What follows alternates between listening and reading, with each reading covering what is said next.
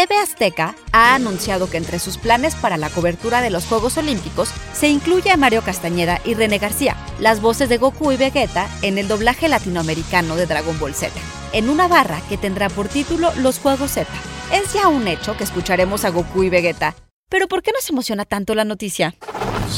Institute.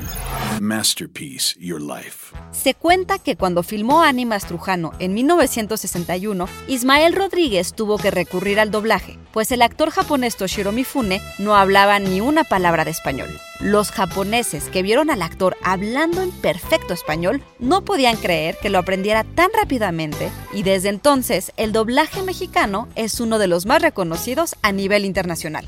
Ese fue solo el principio de la historia. México es el país que más producciones ha doblado al español. Y si bien el doblaje se encontraba antes solo en series de televisión y películas infantiles, como estipulaba la Ley Federal de Cinematografía, en el 2000 se emitió un amparo contra las distribuidoras de Hollywood, el cual argumentaba que esta medida era anticonstitucional. Ahora comprendo todo. Luego, en 2019, la Academia Mexicana de Artes y Ciencias Cinematográficas propuso que se prohibiera de nuevo el doblaje de películas de Hollywood. Los trabajadores del sector, entre ellos Castañeda y García, argumentaron que la medida era proteccionista.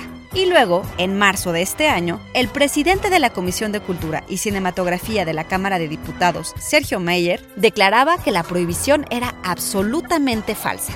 ¿Y ustedes prefieren ver el cine en su idioma original? Los Juegos Olímpicos de Tokio 2020 comienzan el próximo 23 de julio, y aunque Castañeda y García vayan a ser los encargados de recapitular cada jornada, TV Azteca necesitaría autorización para usar a Goku y Vegeta en sus transmisiones. ¡Apúrate, Goku! Idea y guion de Antonio Camarillo con información del portal shataka.com.mx y la revista Consideraciones. Y grabando desde casa, Ana Goyenechea. Nos escuchamos en la próxima cápsula SAE.